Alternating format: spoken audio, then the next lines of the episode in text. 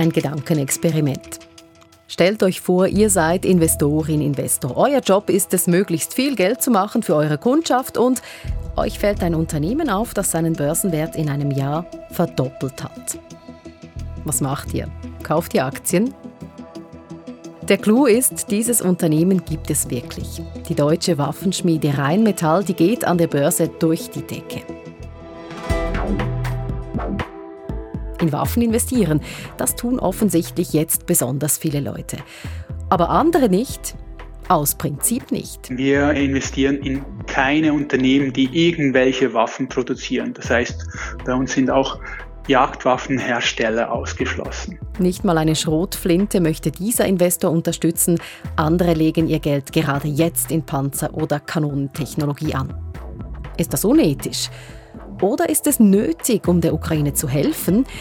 Mit der Ethik beim Anlegen ist es so eine Sache. Warum? Das zeigen wir heute bei News Plus. Mein Name ist Isabel Meissen.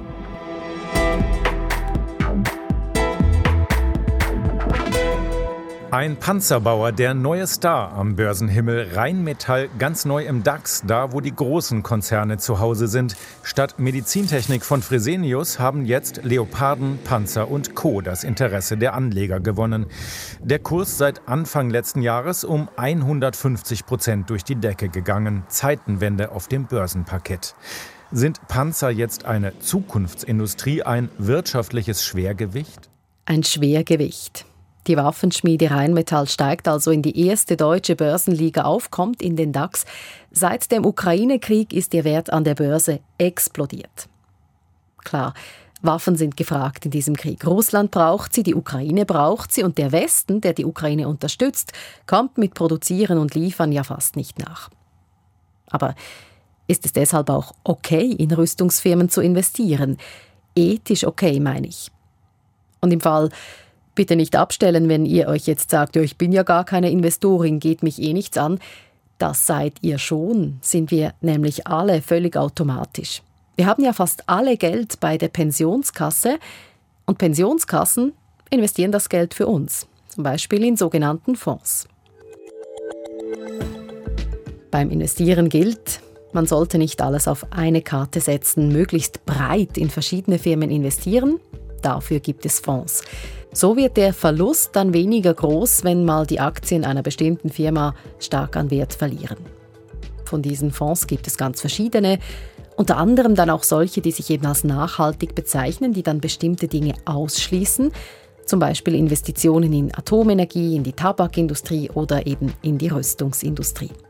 Aber was genau als nachhaltig gilt, darüber gehen die Meinungen auseinander.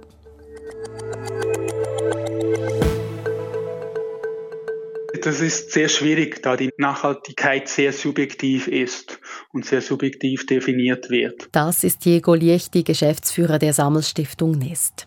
Diese sagt von sich, sie sei die erste ökologisch-ethische Pensionskasse der Schweiz. Und wir definieren eigentlich die Nachhaltigkeit nach dem äh, Brundtland Report. Das wurde einfach stetig weiterentwickelt. Was ist das für ein Und Report? Entschuldigung, können Sie das noch kurz erklären?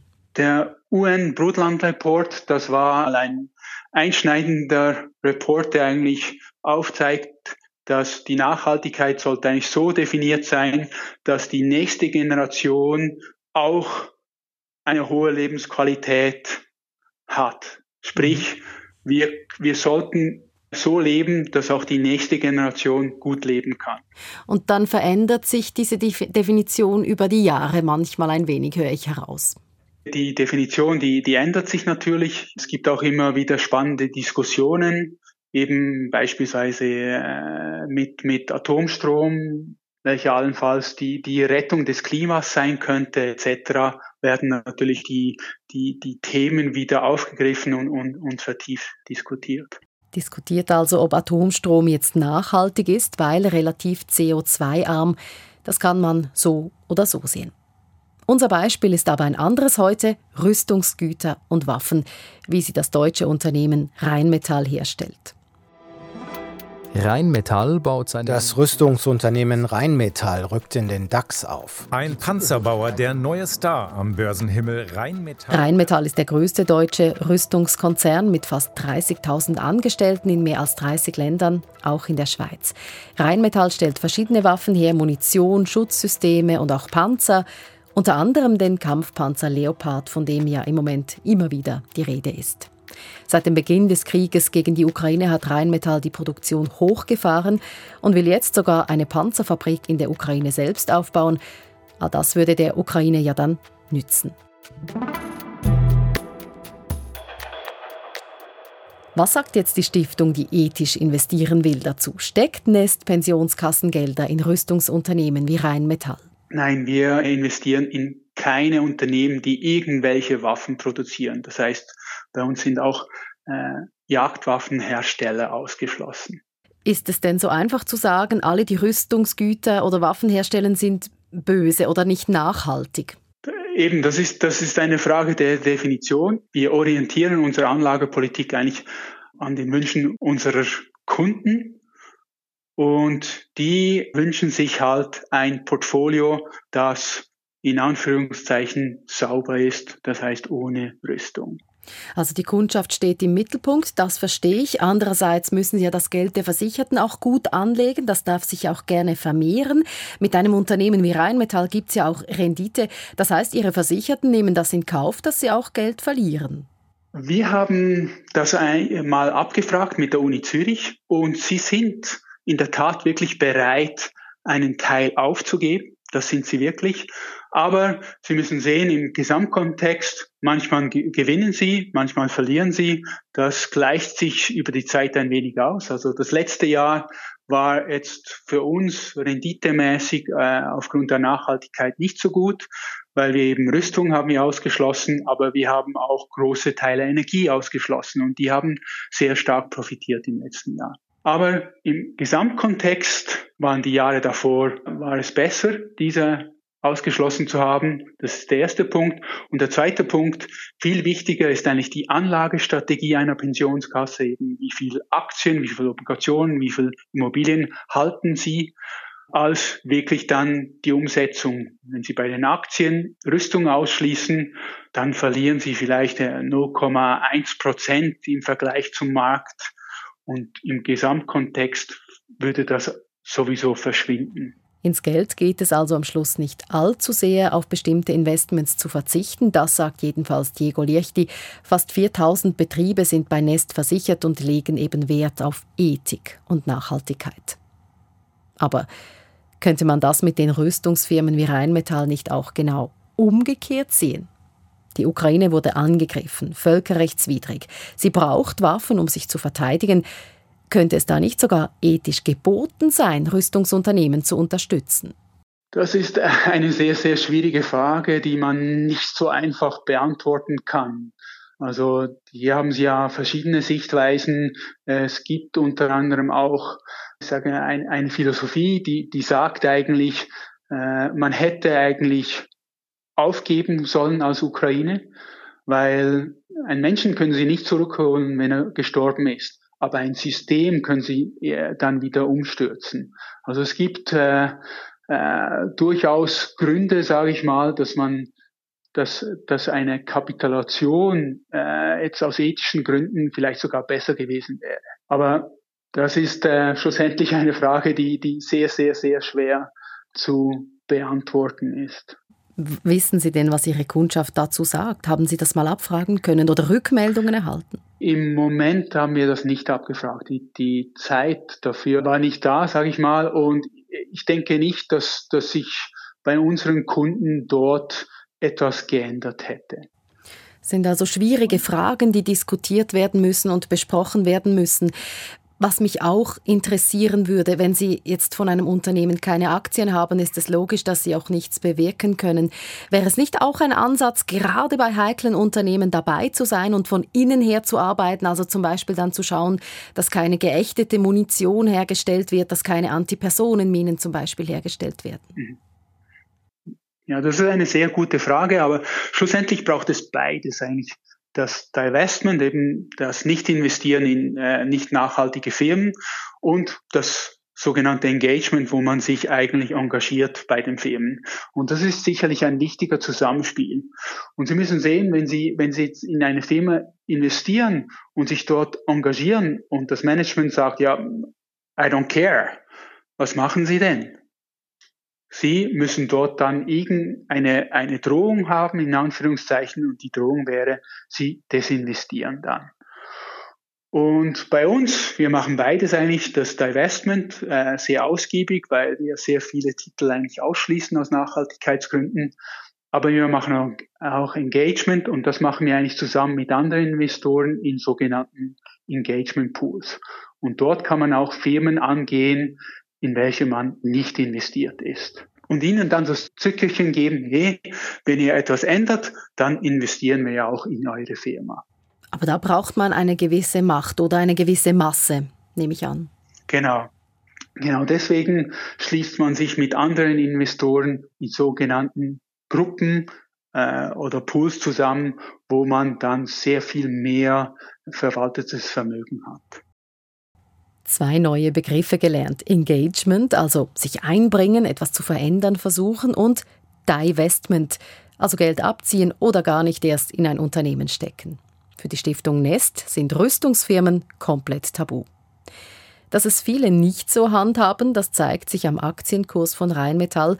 Vor dem Krieg in der Ukraine war der jeweils um die 90 Euro herum, seither bei rund 180 Euro.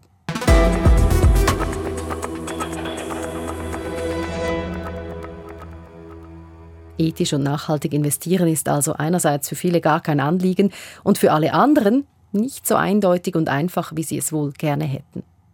Fragt sich, nützt es denn wenigstens etwas? Diese ganzen Diskussionen, das Definieren von Ethik, Investorinnen, Anleger, die ihr Geld bestimmten Unternehmen nicht geben, verändert das etwas in der Wirtschaft? Diego Lichti gibt sich realistisch und zugleich auch optimistisch.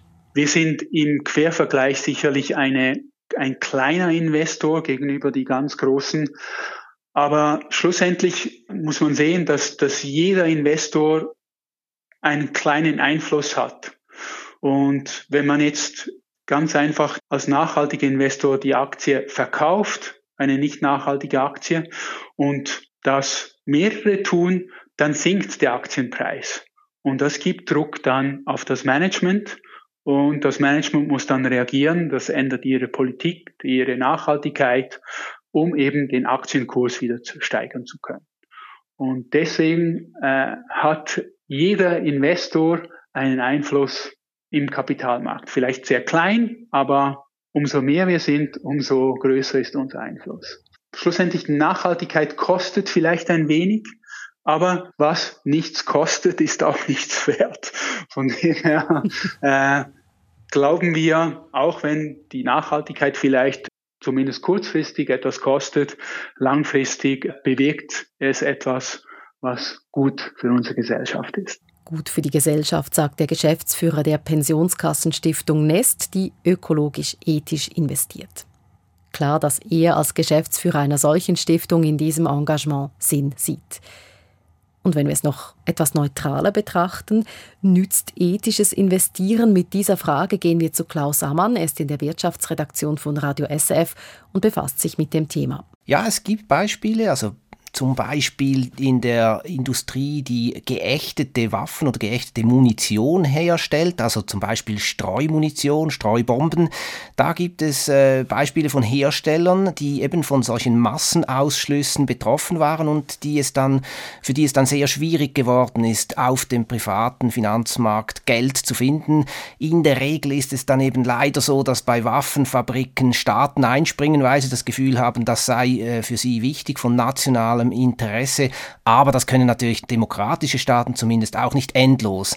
Ähnliches gilt für Kohle, also Kohle ist ja auch bei allen, die nachhaltig investieren wollen, immer mehr jetzt auf der Ausschlussliste und das macht es zunehmend schwieriger für viele Unternehmen, die Kohlekraftwerke oder Kohlegruben betreiben wollen oder neu bauen wollen, da günstig zu Geld zu kommen. Das sagt also Wirtschaftsredaktor Klaus Ammann. Wenn es euch jetzt interessiert, was eure Pensionskasse so alles macht mit eurem Geld, fragen dürfen wir. Und ihr dürft auch uns gerne mitteilen, was ihr haltet von ethischem Investieren, zum Beispiel per Sprachnachricht auf 076 320 1037 oder per Mail auf newsplus.srf.ch. Wie konstruiere ich eine Mittelsenkrechte? Was ist ein Synonym für Balance? Und wie geht das Präteritum von Ich fechte? Mit solchen Fragen haben sich gestern und heute im Kanton Zürich Jugendliche herumgeschlagen, die die Aufnahmeprüfung fürs Gimmi machen. 8500 sind es. Das beschäftigt euch und andere, das wissen wir, weil der Begriff auf Google trendet. Ein zentraler Punkt dabei, die Prüfung ist dieses Jahr schwieriger geworden. Deshalb haben besonders viele Jugendliche sich gleich für zwei Prüfungen angemeldet, nebst der Gimmi-Prüfung auch für die Prüfung an die BMS, die Berufsmaturitätsschule. So im Sinn von, klappt das eine nicht, dann hoffentlich das andere. Und das macht den Berufsschulen Probleme. Sie haben Mühe, genug Leute fürs Korrigieren zu finden zum Beispiel an der Berufsschule Winterthur. Schulleiter Beate Ola sagt im Regionaljournal von Radio SRF. Wir haben mehrfach die Schulleitungen in unserem Einzugsgebiet kontaktiert und wir haben als Rückmeldung eine einzige Lehrperson gefunden, die uns in dem Prozess unterstützt. Inzwischen ist das Problem zwar gelöst, aber knapp sei es gewesen. Und das weiß übrigens auch die Kantonsregierung in Zürich. Die hat deshalb den Stundenlohn angepasst. Wer Gimmi-Prüfungen oder BMS-Prüfungen korrigiert, bekommt neu statt 40 70 Franken pro Stunde. Den Prüflingen wünschen wir von News Plus ganz viel Glück.